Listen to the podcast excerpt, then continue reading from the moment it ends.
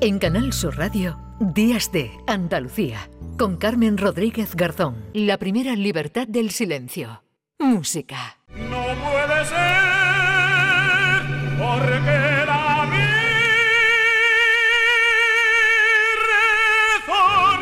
porque la vi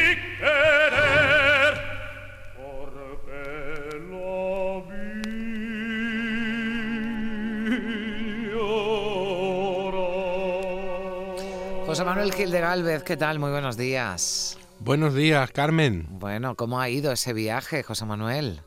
Oh, estupendamente. Por Muy Corea bien. del Sur, recordamos, por si algún oyente se lo perdió la pasada semana que hablábamos eh, contigo mientras eh, estabas de gira, de gira con tu orquesta, con Concerto Málaga, y recién llegadito, ya recuperado, ¿verdad?, de, de ese jet lag, ¿no? Me imagino Sí, que- ahí vamos. Hoy, hoy ya, hoy ya bastante mejor. Siempre la vuelta, para mí siempre la vuelta es más dura, porque la, la ida va siempre con la energía y las pilas cargadas de lo que vas a hacer, pero luego ya cuando llegas y te relajas un poquito, Bueno. baja, pues ha ido fenomenal. Bien, la verdad es que sí. ¿no? Me imagino. Sí, sí, la, la Concierto Málaga sigue creciendo en Corea, eh, ya mismo volvemos otra vez, eh, mm, hemos tocado en los escenarios más bonitos que tienen allí, a la gente le encanta, eh, después de los conciertos la- los aplausos son cascadas, gritos, la gente gritando Málaga, Málaga, la verdad es que Bueno. estamos haciendo un trabajo de difusión de nuestra música en, en consonancia con, con los artistas de allí, porque muchos de los mejores artistas de, que tienen allí en Corea participan de, de- de nuestra gira, ¿no? Y entonces se produce ahí una unión maravillosa, no solo de la música clásica, sino en esta ocasión hemos tenido también eh, eh, la colaboración con un instrumento que se llama gayageun, que es una especie de lira eh, tradicional popular de, de la música coreana, que es muy curiosa, ya hablaremos algún día Vale. de eso, porque nos llevaron a, un- a un sitio a ver un una performance, un concierto de música tradicional buenísima, excelente, y me llamó mucho la atención una cantante que cantaba canciones de, de- de- la época antigua de Corea.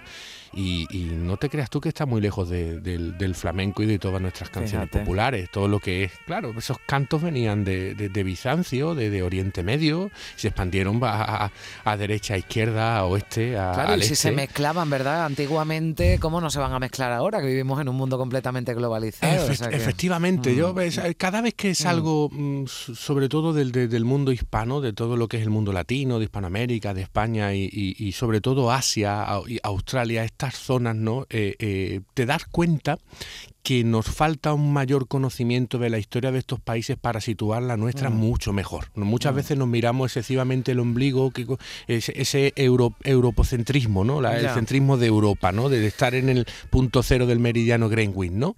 Y, y- y bueno, eh, por ejemplo, en la música, cuando valoras esta música tradicional de Oriente y ves que Hmm. tiene muchos puntos de unión con nuestra música tradicional, dice aquí hay algún alguna parte del puzzle que no que no funciona bien, ¿no? Bueno, pues hablaremos de eso, pero que hoy, si no, se nos va a ir el tiempo Sí, y tenemos sí, como sí. protagonista, ¿verdad, José Manuel? Que estábamos escuchando a Pedro la Virgen, al tenor cordobés que fallecía, Sí. ¿no? Hace sí, tan solo un unos días, sí. En el Domingo de Ramos, un Mm. tenor cordobés de, de Bujalance maravilloso. Estamos escuchando la tabanera del puerto, no puede ser, que de, de Sorozábal, que dirige la orquesta el propio Sorozábal.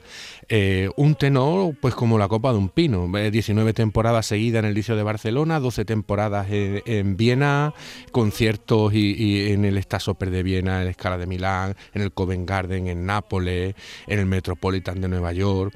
Eh, una figura enorme eh, del canto, eh, de la escuela de canto española, que, que tantas voces tan maravillosas ha dado y sigue dando, ¿no? Bueno, te cuento un poquito su Sí. historia de, de la infancia. Eh, fíjate que eh, durante la guerra civil, porque nació en 1930, se tuvo que exiliar de su pueblo, luego al, al finalizar la contienda volvieron y a la vuelta pues eh, mm, se cayó del camión y tuvo un problema en la rodilla que le mantuvo convaleciente en la clínica de los hermanos San Juan de Dios en Córdoba durante tres años. Allí se acerca al canto porque Mm. pasa a formar parte de este coro, ¿no?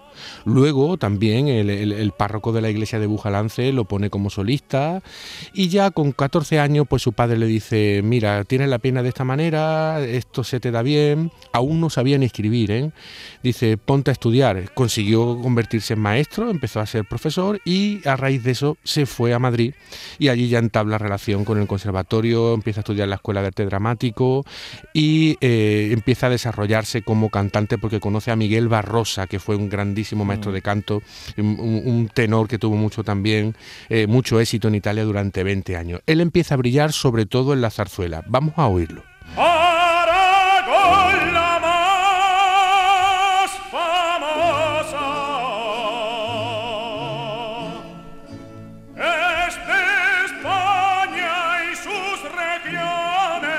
Esto también es de, de Sorozábal, justamente dirige el mismo Sorozábal esta orquesta de conciertos de Madrid. Fíjate que mm, la Virgen tiene una, una calle en Córdoba, eh, también una plaza en Bujalance, pero a mí me gusta mucho la Sí. concepción que él tiene de Andalucía y nos lo va a contar él en una entrevista que le dio a Canal Sur en 2020. An- Yo considero Andalucía el sitio del mundo donde el ser humano disfruta más. Disfruta más globalmente considerado. El concepto que, que el andaluz tiene de la vida nada tiene que ver con el resto del mundo, porque ve la vida desde un punto luminoso, desde un punto brillante, desde un punto de alegría, de claridad. Yo he heredado ese espíritu. Oh Dios, Granada, Andalucía, ¿verdad? Así que, bueno, es un hombre que ha triunfado por todo el mundo, ¿no? Y que hablaba Qué bien lo explicado, ¿eh? Sí, bueno, genial. Yo lo comparto al 100%. Eh, Yo también, yo también. La verdad que ese punto de luminosidad Sí, que tenemos en sí. tierra es una cosa que es única. Es una luz que brilla en Sí. el mundo entero y que, y que te identifica, vamos, que no- y que no se olvida nunca, allá donde está. ¿eh? Andalucía es una cosa maravillosa que se lleva siempre muy, muy adentro. Aquí estamos escuchando cantar a, a Dios Granada de- del maestro Barrera Saavedra.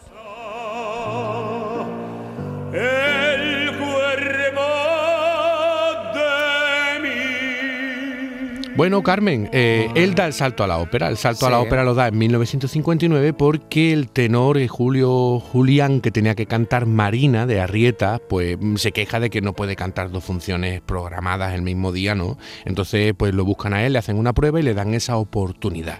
Eso le abre un, mundo, eh, ya, ya llega a todos estos teatros que he dicho antes, el, el de Viena, el- en el liceo hace una, una carrera enorme y bueno, eh, básicamente también obtiene la plaza de catedrático en el Conservatorio de Madrid desde el año 1978. Fíjate, Bellini, de, eh, Norma de Bellini, junto con Montserrat Caballé.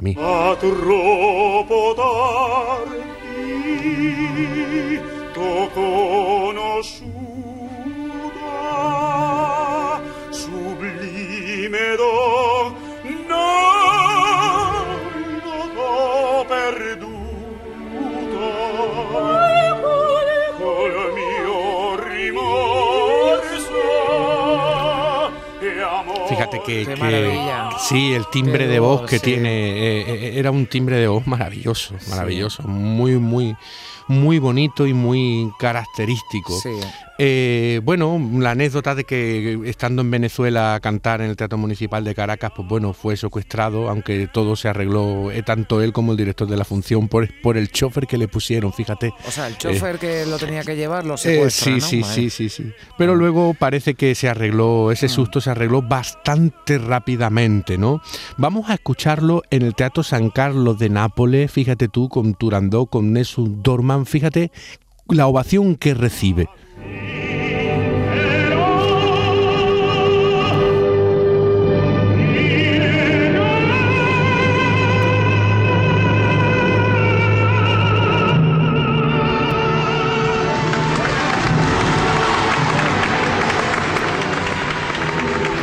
Esto- esta ovación la está Bueno, recibiendo en mitad de la pieza, ¿eh? La piel de gallina, ¿eh? Eso que no es el mejor eh, sonido, pero, pero se, se Sí. bueno, esos es aplausos una, que llegan, sí, sí. es una grabación histórica en Mm. directo, pero fíjate tú que el, que, el, que ah, el público ha roto en mitad de la pieza, ¿eh? que se dice pronto, ¿eh? que no ha esperado hasta el final. ¿eh? Un- Totalmente, no, no se han podido contener para, para, para aplaudir, ¿no? Efectivamente, Maravilloso, maravilloso. Una, una maravilla. Bueno, eh, eh, Carmen, fíjate, para, para salir hoy de- del Sí. programa, para terminar, he traído eh, el anuncio de un concierto, porque como estamos celebrando los 50 años de Picasso, Sí. ¿de acuerdo? Un maravilloso pianista y gran amigo mío, Tito García, toca el próximo viernes a las siete y media en la sala de concierto Unicaja María Cristina de Málaga, eh, un concierto junto al chelista Iván Torre que han denominado Picasiada, donde él va a estrenar una pieza que ha compuesto sobre el cuadro de Picasso Mayoli. Eh, fíjate este cuadro que está expuesto en el MoMA de Nueva York. Es también una pieza escrita a, tal efecto por Miquel Ortega, Las señoritas de Aviñón, otro cuadro. Y también va a reestrenar él una pieza maravillosa, Guernica, que compuso en el año 2017 y que tuvo la oportunidad de tocarla en la Filarmónica de Berlín el 29 de mayo de 2017. Vamos a poder oírla otra vez, esta pieza de, que recrea el, famoso cuadro que estaba expuesto en el Museo Reina Sofía de Madrid, el Guernica, de Picasso, que es una maravilla, a, piano solo. Óyelo, Carmen, mira qué bonito. Venga, vamos a escuchar un poquito.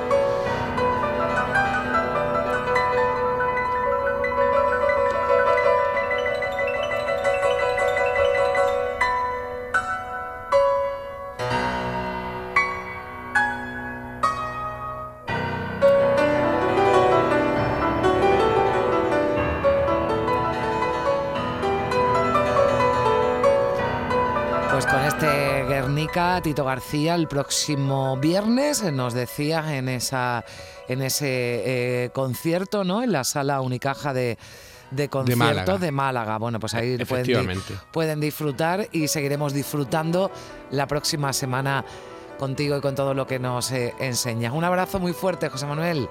Otro para todo el equipo. Adiós.